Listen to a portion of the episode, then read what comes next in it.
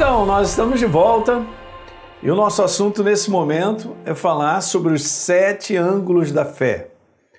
Os ângulos que contribuem para que eu e você nós tenhamos uma fé inabalável, gente.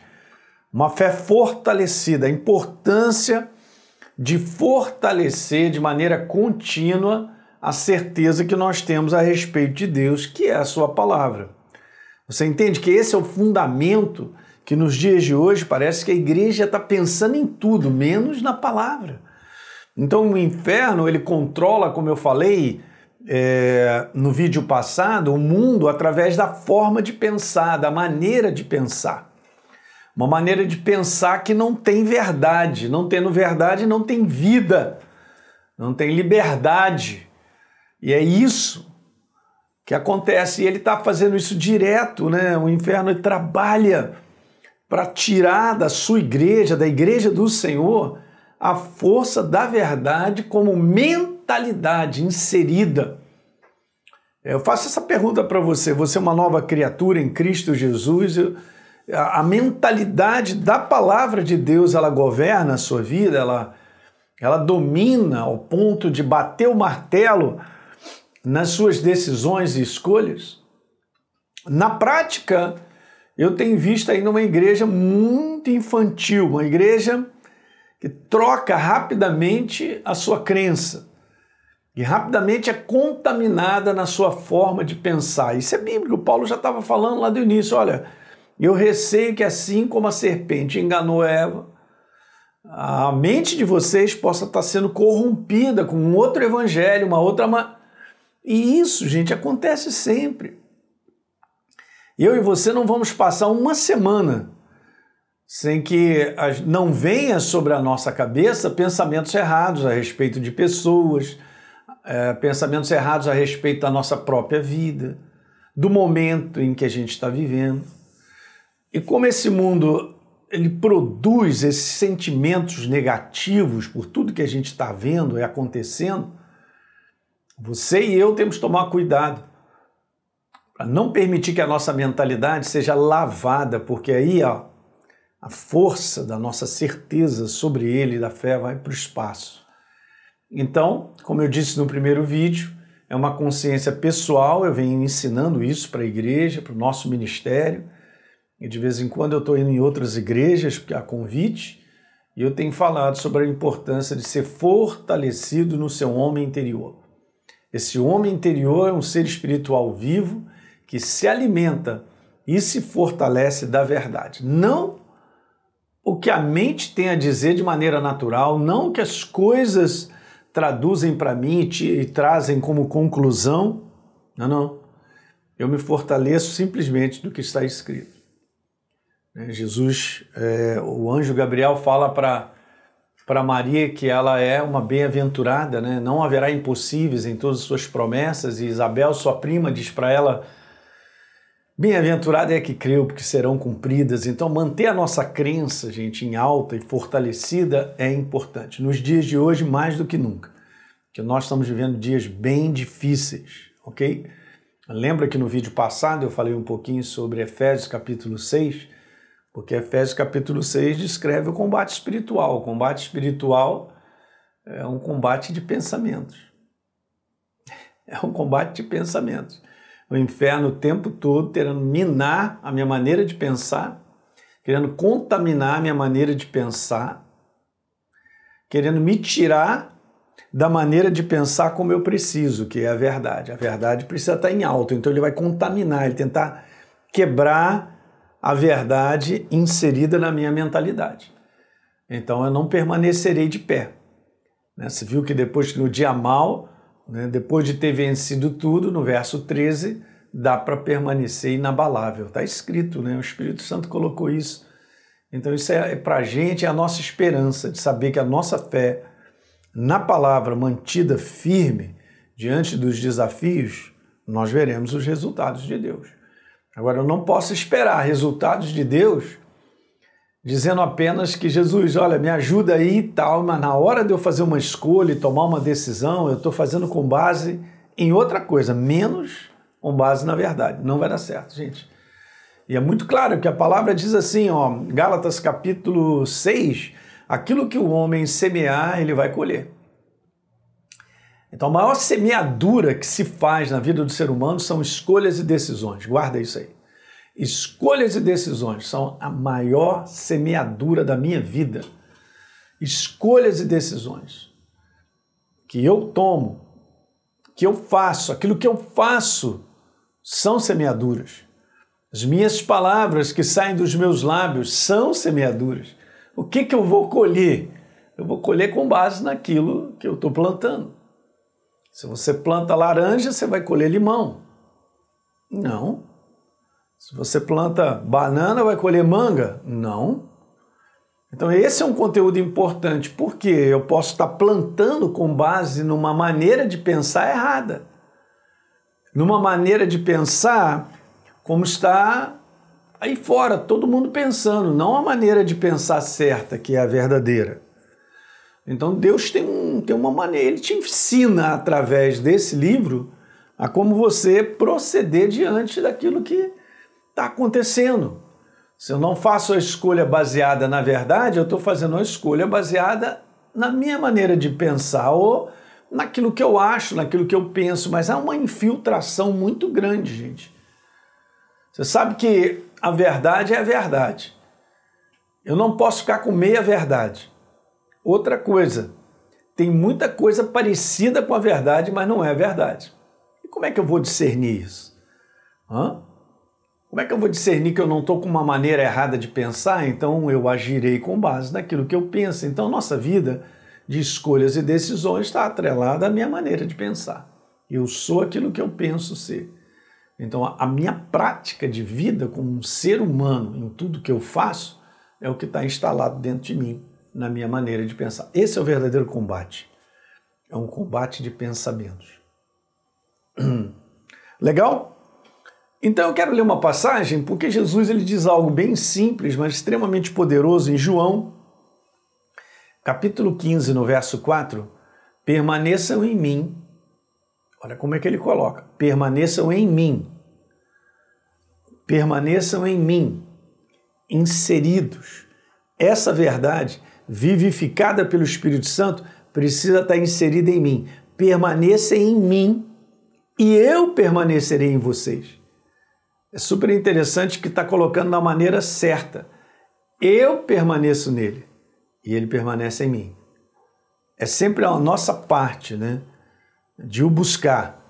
Como o ramo, chamou a minha você de ramos, não pode produzir fruto de si mesmo, e é óbvio que os frutos são produzidos nos ramos, se não permanecer na videira, assim vocês não podem dar fruto se vocês não permanecerem em mim. Uau! Veja o verso número 5. Jesus disse: Eu sou a videira vocês são os ramos. Quem permanece em mim e eu nele, quem permanece em mim, inseridos nessa verdade, e eu nele, esse dá muito fruto. E ele mandou na lata, porque sem mim nada vocês podem fazer. Porque sem mim vocês não podem fazer nada. Gente, olha o verso número 7 que é legal, porque se você permanece em mim, inserido nessa verdade, e as minhas palavras permanecem em vocês, na minha mentalidade, ah, eu sou um ser espiritual pensante. Ela precisa estar inserida em mim. Vocês pedirão o que quiserem e será feito. Meu Deus!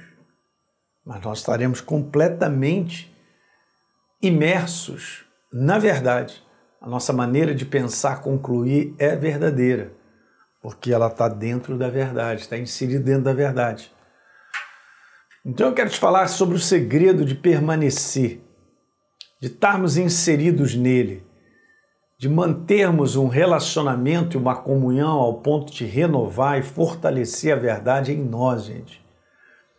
E eu quero te falar que essa é a fé que agrada a Deus não é essa fé que muitas vezes a gente está encontrando, as pessoas estão querendo receber algo de Deus.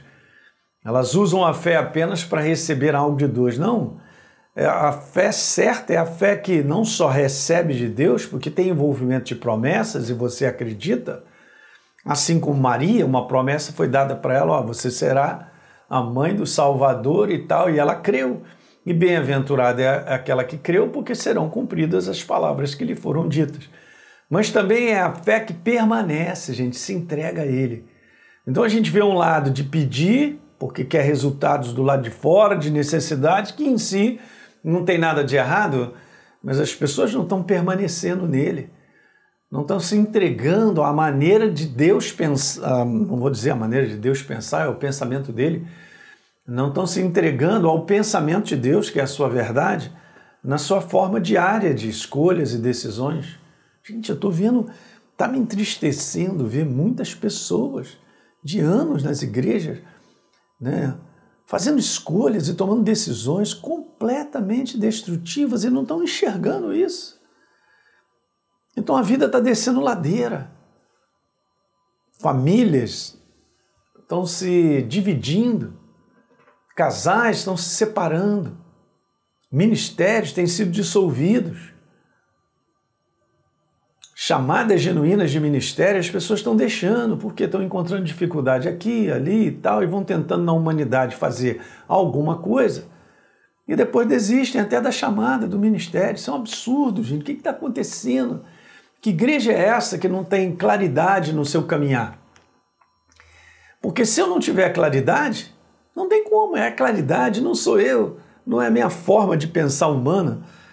Quem me dá claridade para caminhar é a verdade instalada dentro de mim. E nessa iluminação, lâmpada para os meus pés é a tua palavra, ela em luz para o meu. Eu vou enxergar, eu vou entender que eu preciso fazer o um bom combate, que eu vou passar por essa. Não, mas eu tenho aqui algo, Deus já falou comigo. Então hoje está sendo trocado rápido a crença do próprio crente. Rapidinho. Ele diz que crê em Jesus, mas ele na segunda-feira e na terça, ele está tomando decisões e fazendo escolhas que, que, que não vai dar certo. não vai ser construído. Deus constrói a nossa vida com base naquilo que eu escolho e decido. Essa é a nossa colaboração. Estou sempre ensinando isso, para que a gente não ponha tudo na mão de Deus. E por que, que eu não sou abençoado, pastor? Cara, olha só, eu não sei como te responder isso não. Mas uma coisa eu faria para você e para mim: eu avaliaria o que eu venho fazendo. Eu avaliaria qual o meu comportamento diante de várias situações. Que escolhas e decisões eu tenho feito nas áreas onde eu estou tendo baita problemaço. Vamos avaliar primeiro, que de repente eu não estou fazendo uma semeadura correta, uma semeadura com base na verdade. Eu preciso me arrepender, enxergar a necessidade de mudança. Arrependimento implica em mudança. Aí as coisas vão, vão acontecer. Então, construir, gente, uma fé inabalável, que eu venho falando isso, é construir uma fé equilibrada, que não só recebe de Deus, mas também permanece nele. Tem que permanecer nele, porque se eu não permanecer, nada é produzido. Fé é fruto de um viver baseado. Pega comigo. Fé é fruto de um viver baseado no que a palavra de Deus diz. Ninguém vive se não permanecer com Ele. Ninguém vive se não permanecer nele. Ninguém vive. Ele é a vida. Eu permaneço na vida. Eu escolho tomo a decisão de me renovar continuamente na minha maneira de pensar através da palavra. Ela, ela passa a ser o meu estilo de pensar, para ser mais simples. O que, que você pensa, pastor, a respeito disso? Cara, olha só, eu, eu não vou pensar não, mas o que, que Deus tem a dizer, isso aí me interessa. É mais ou menos isso. Não é a, na maneira humana de pensar, é a maneira como Deus, é como Deus enxerga. Eu preciso aprender a olhar como Deus olha para as situações, só através da Sua palavra. Deu para entender isso, gente? Eu creio que eu estou sendo claro, estou até devagar nessa série porque é importante você entender. Então, a fé que se fortalece e se torna inabalável é a fé construída com base tão somente no que Deus tem a dizer. e não no que eu acho, que eu penso. Que é isso que o inferno faz. Ele levanta o que eu acho, que eu penso, ele inflama isso aí, né? Ele, ele, ele, não, não, você tem uma opinião? Não, não, minha opinião é essa e tal. Ele levanta a parte humana, não, não, não. Mas essa fé inabalável, ela é construída com base tão somente, olha como eu coloquei aqui, gente, tão somente aonde? Na palavra de Deus, no que ele tem a dizer.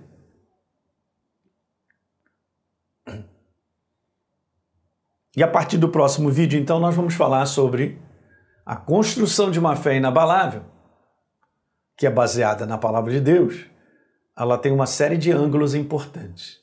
E nós vamos colocar pelo menos esses sete ângulos aí para você ter uma ideia de como esses ângulos eles precisam fazer parte é, da, minha, da minha escolha para que eu veja o resultado. Qual é o resultado? Uma fé inabalável, uma construção de uma fé inabalável. Vamos, vamos, vamos colocar assim: para você fazer uma parede, vamos falar uma parede comum, você vai precisar de alguns ingredientes.